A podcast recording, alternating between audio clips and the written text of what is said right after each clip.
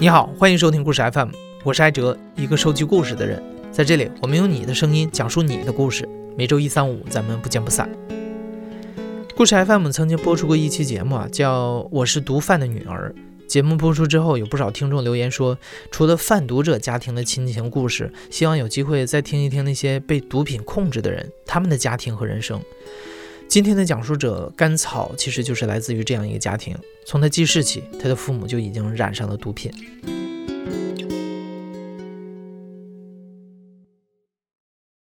我叫甘草，今年二十六岁，生活在成都。大概在千禧年的时候，我爸爸染上了毒品。然而，毒品毁掉的不只是他这个人，而是我们整个家庭。我跟我爸爸妈妈有的时候会翻我们的照片，或包括我现在手机里面都存有我一张三岁的照片，包括去。天台的楼顶呀，放放烟花呀什么的，反正我觉得还是挺幸福的。我爸爸年轻的时候长得非常帅，有点像刘德华和陈柏霖的合体。然后我妈就很死心塌地，就非要跟我爸在一起。因为说实话，两个家庭也不是一定的匹配。嗯，我爸爸读书也是辍学很早，就是社会闲杂人员。他的那个肚皮上还有一条刀疤。就是那个时候去跟别人打架的时候，被别人用刀划着的。但是我妈妈跟我爸爸认识之前，好像就是一直在成都的铁铁路局服的比较好的。我记得小时候妈妈给我带奥利奥回来，还有小时候我们吃的高乐高啊什么的，那些都是单位会发的。那个时候我们都是一家人一起，他们带我去公园玩一玩呀，或者陪我爸爸去公园喝茶呀什么的，感情也都很好。如果不是还留着这些两三岁时候的照片，甘草也不相信自己曾经拥有过这样的幸福。因为在今后的二十多年里，他再也没有感受过家庭的温暖。在甘草还是个孩子的时候，他很难搞清楚很多事物之间的联系。他只知道任何东西都可能从他的世界里突然消失。最早消失的是奥利奥和高乐高，然后是冰箱、电视，再后来就是整个家。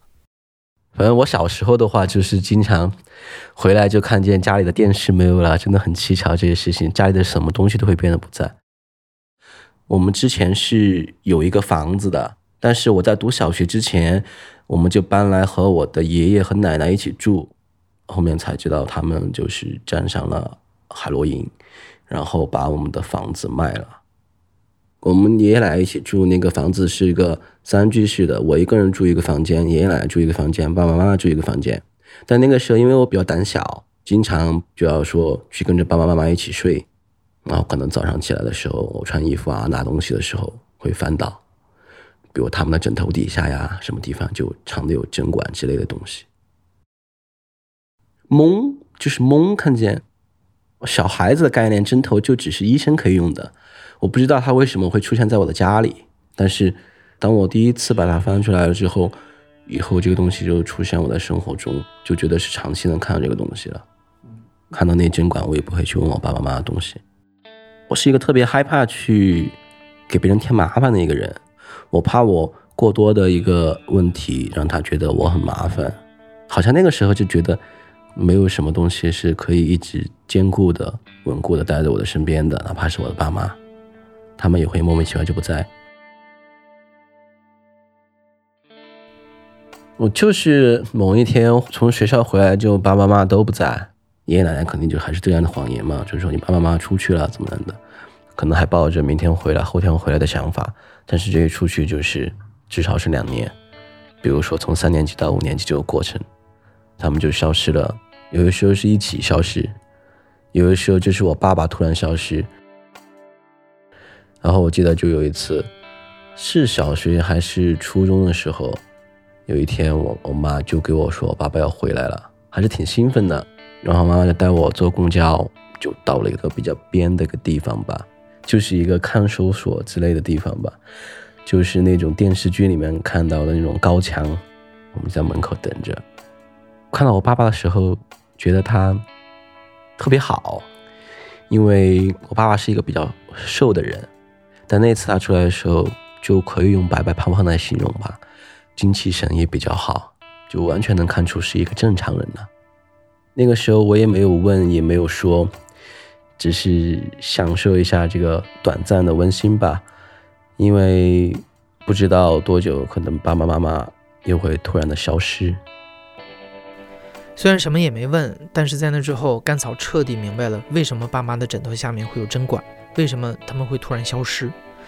其实甘草爸爸当时去的地方就是强制隔离戒毒所，而一般的戒毒年限正好是两年。出来之后，甘草爸爸的正常状态并没有维持多久，很快他又因为复吸被关进了戒毒所。在甘草看来，爸妈的生活已经只剩下毒品，因为吸毒，他们丢了工作，没了经济来源。当他们毒瘾发作的时候，就会去偷窃，或者是把家具当掉换钱买毒品。爸爸就是主要负责做这些事情的人。当爸爸进了戒毒所的时候，妈妈就只能自己想办法。妈妈在我后面的成长里面变成了一个可能就是行尸走肉一样的人，而且她为了得到自己想要的东西，会不顾一切的代价，还夸张到可以。随便敲开一个邻居的门，就去向别人借钱，人都不认识的，他会直接去敲。还有，他可以把我外婆的手机拿着，记下我外婆的手机所有亲戚的电话，他回来之后直接打电话，直接说要借钱。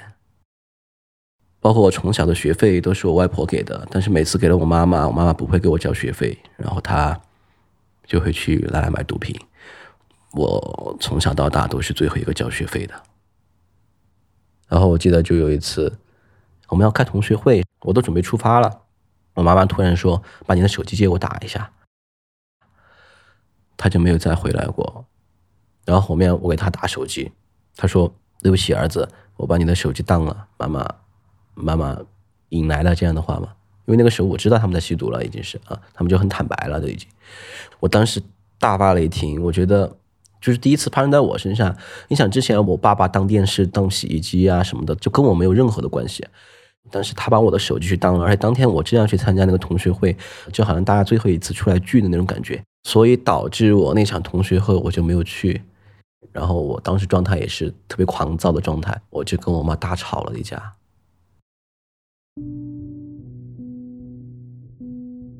然后我外婆做过一个极端的案例，就是把我的妈关在她的家里。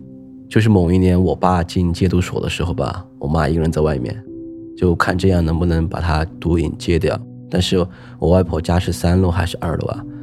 我妈直接从楼上跳下来了，然后她的腿摔断了。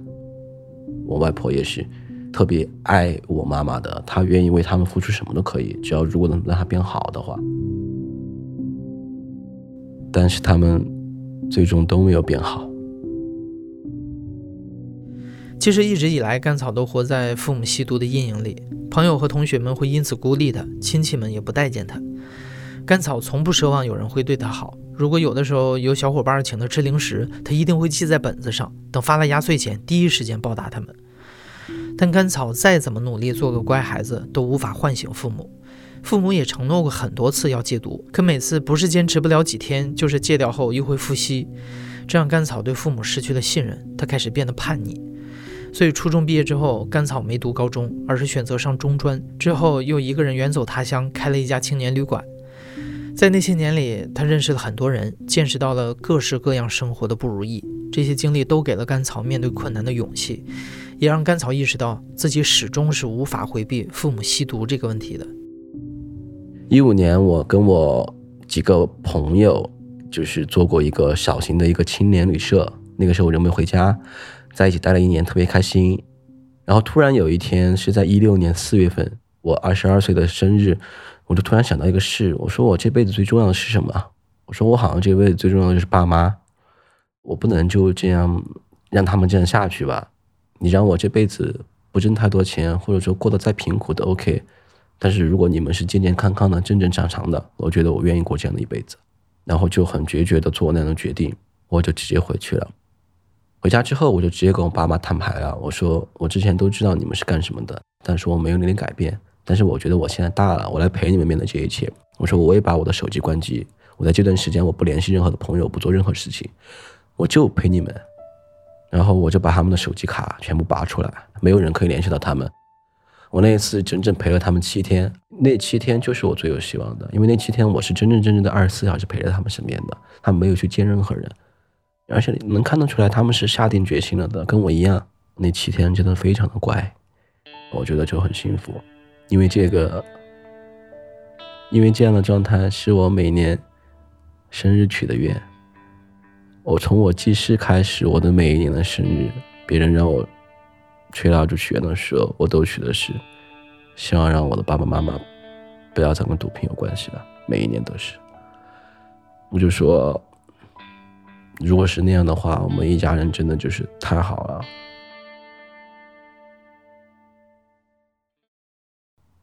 那七天之后，我曾经真的以为就是这个事件会好了，我觉得我好像用我自己的能力把我爸妈救回来了，然后。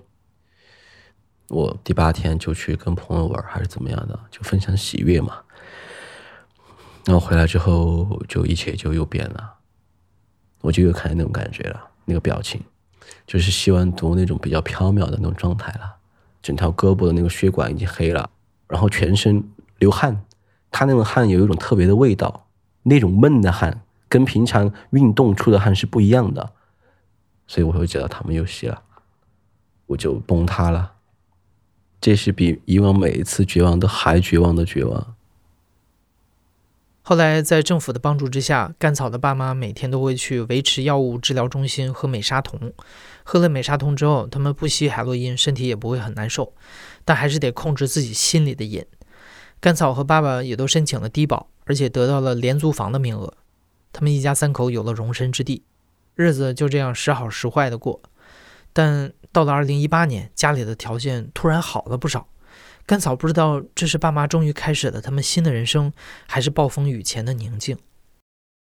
因为我不是有跟爸爸住到一个政府的廉租房嘛，然后那个是一个一套一的，只有一间房间，所以我爸妈就住在卧室里面，然后我是在客厅里面摆了一个折叠的一个小钢架床。呃，我凌晨的时候两三点，经常就听见有人敲门，然后我爸妈就去开门。经历了几次这样的事情，然后突然，呃，我觉得我爸变得阔绰了起来。我毫不夸张的说，哈，我们家我和我爸妈住在一起的时候，哈，在我没有工作的时候吧，就拿五块钱出来都拿不出来，窘迫到这种程度。在那段时间，我爸妈就比较阔绰，比如说买那些就比较好吃的菜，他都会买比较多。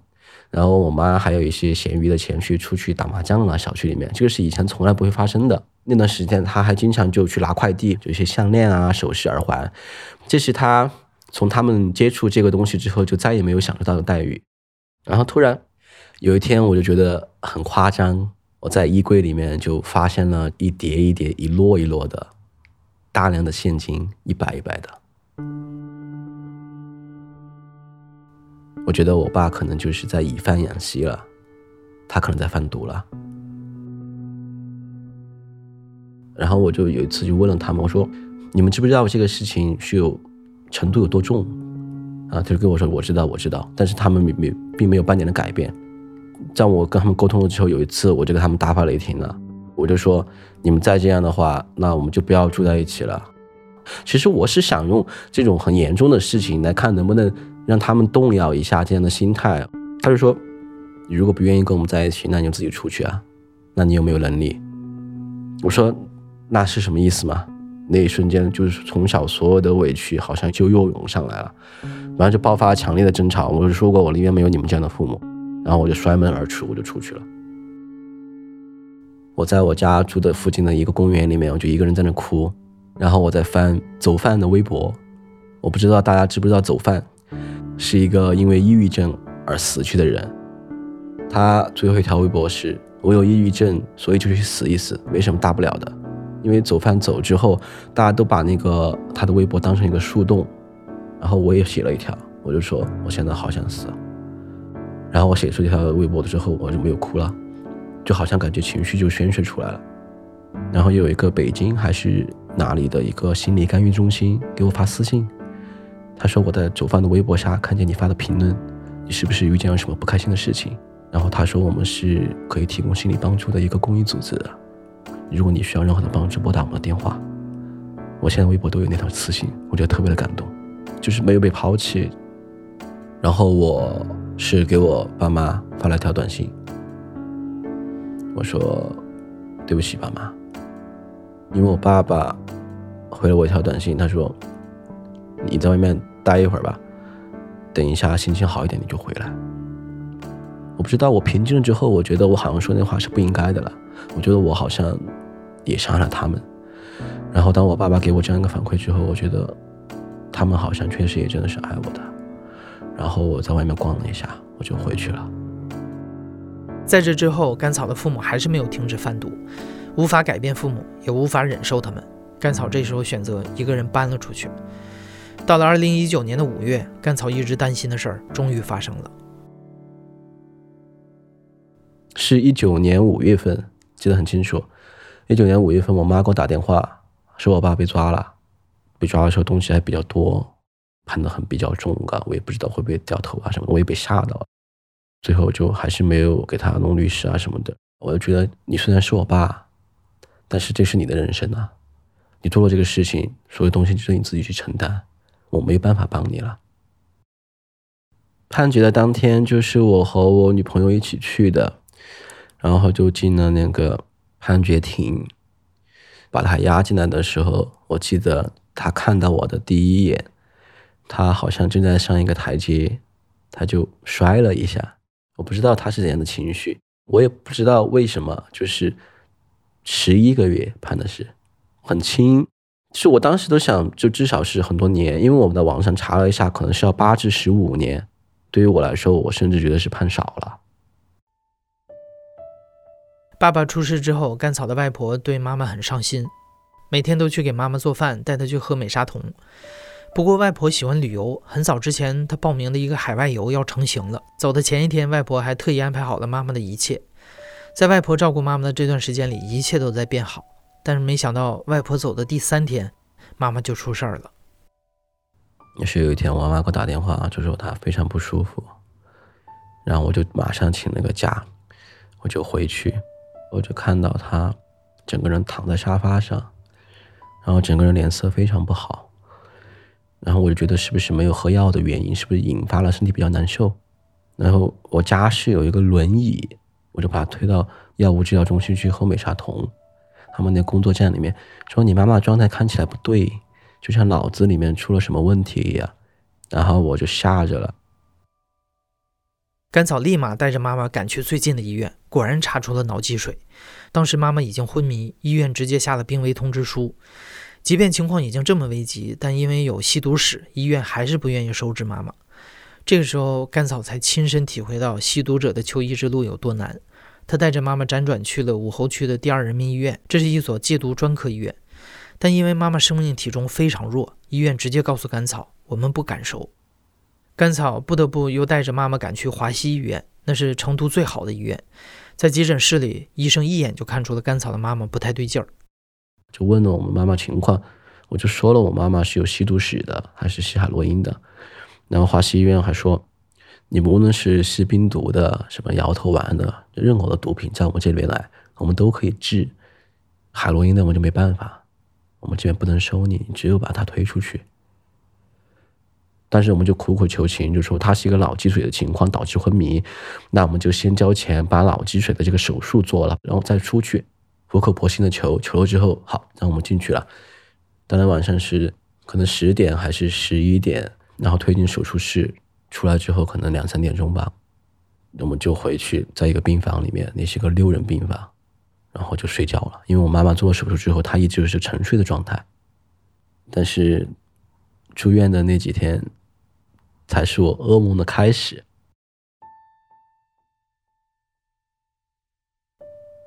第二天醒了之后，我妈妈就不认识我了。她说：“你长得好像我儿子呀，你长得好乖呀。”然后我就哭了，哭惨了。我说：“怎么了，妈妈？你为什么连我都不认识啊？”因为他毕竟是动了脑子的嘛，可能影响了有一些麻药啊什么的，在脑子里面还没有呃挥发呀或者什么类似。然后缓了一下，后面他就能认出我了。他那个脑积水的状况，就是做了之后。因为是有体内的并发症引起的，所以他脑积水会一直积，但是他相当于是给你开了一个管子，然后给你接出来，到一定的时间就要给他换那个管子，包括他也在床上躺着不能动嘛，我还给他换尿袋呀这些，我是连续陪了他四天，就二十四小时的陪他，这些都没有什么问题。最崩溃的是什么时候？就是晚上，因为我们是一个六人的病房，到晚上的时候，我妈可能是毒瘾犯了，很夸张，会叫，会大吼大叫，凌晨都会叫。一两天的时候还好，因为我去求医生，医生给我打镇定剂给我妈，打镇定剂之后，她可能安静，可能一两个小时、两三个小时。到第三天、第四天的时候，镇定剂对她已经没有用了。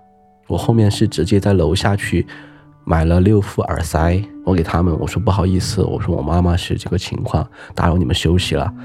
他们都很理解我说没关系，小伙子啊，你太有孝心了，你在这待了四天了，嘎，你一个人啊。第四天晚上吧，应该是他又开始大吼大叫，说：“你放我出去，你给我买一点海洛因吗？你给我吃吗？”就半开始，没有人控制得了他，我就用手去把他嘴巴给他捂住。大姐，你越猛他，他就越像小孩子一样耍脾气，就越放肆这种感觉。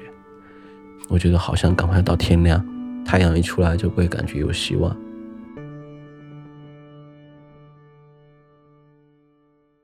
我也做了尝试的，就是我们不是在喝美沙酮嘛？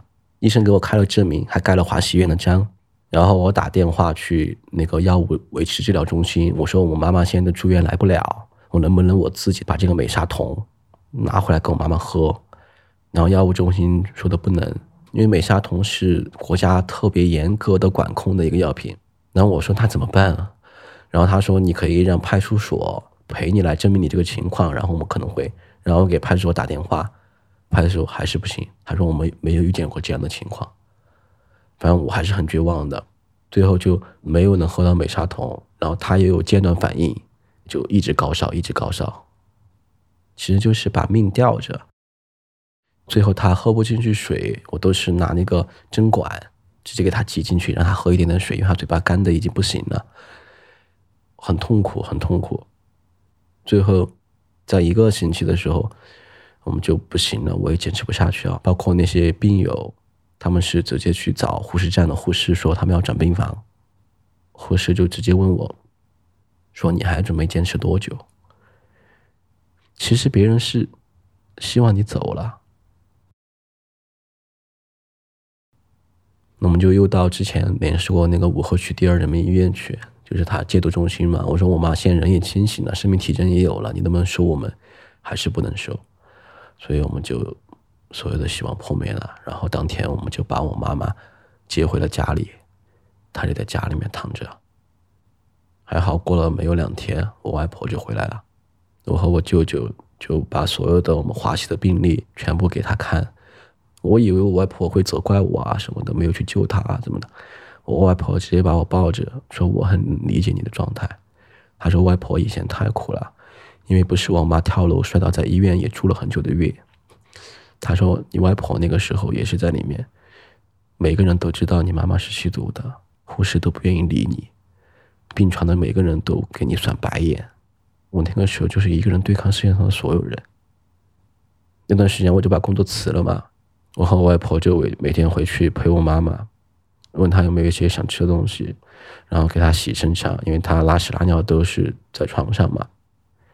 然后我知道我妈妈肯定不行了。二零一九年七月九号，然后我外婆先到，就说你妈妈没有呼吸了，就走了。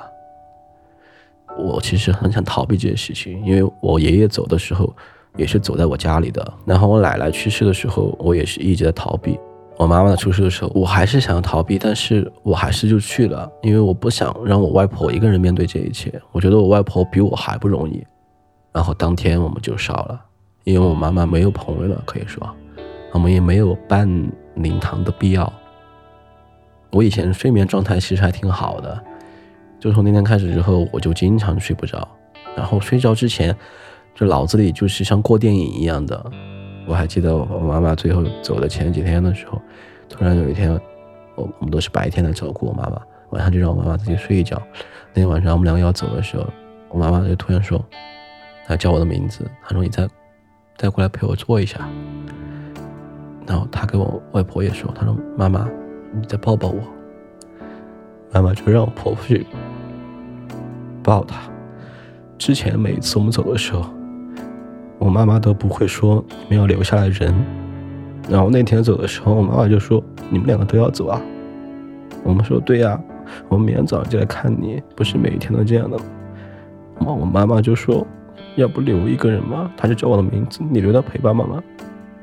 但其实我不敢陪他，我我不知道该怎么面对这一切。但是我印象特别深，都是有时候会想起来，就是为什么我没有陪他那个时刻。他走了之后，就很少梦到他好的时候的样子，就全是像他最后痛苦的那个样子，像电影一样的一遍一遍放。但有一次我梦到，小时候他叫我过去，然后抱起来我。然后就特别亲切的叫我的小名，我看到他的脸，我就已经哭的不行，因为他的脸就是那种很正常状态的脸，不是像吸了毒那种比较扭曲的那种脸，他是一种很温暖、很慈祥的一个形象，我觉得我从来没有见到过，真的，我觉得我有记忆以来，他们就已经开始战胜这个东西了，所以我看到那个眼神的时候，我觉得。就像天使一样的妈妈，所以我就特别的想打。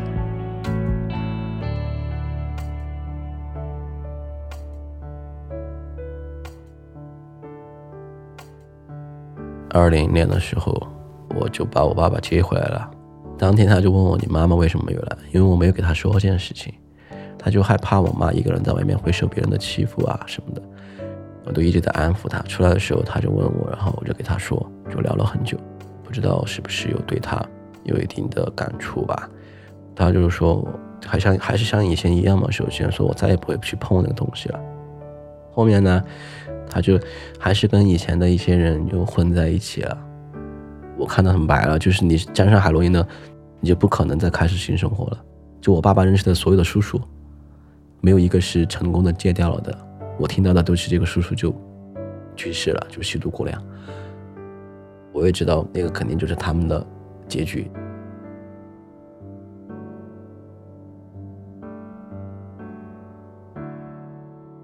你现在正在收听的是《亲历者自述》的声音节目《故事 FM》，我是主播艾哲。本期节目由林峰制作，声音设计桑泉。感谢你的收听，咱们下期再见。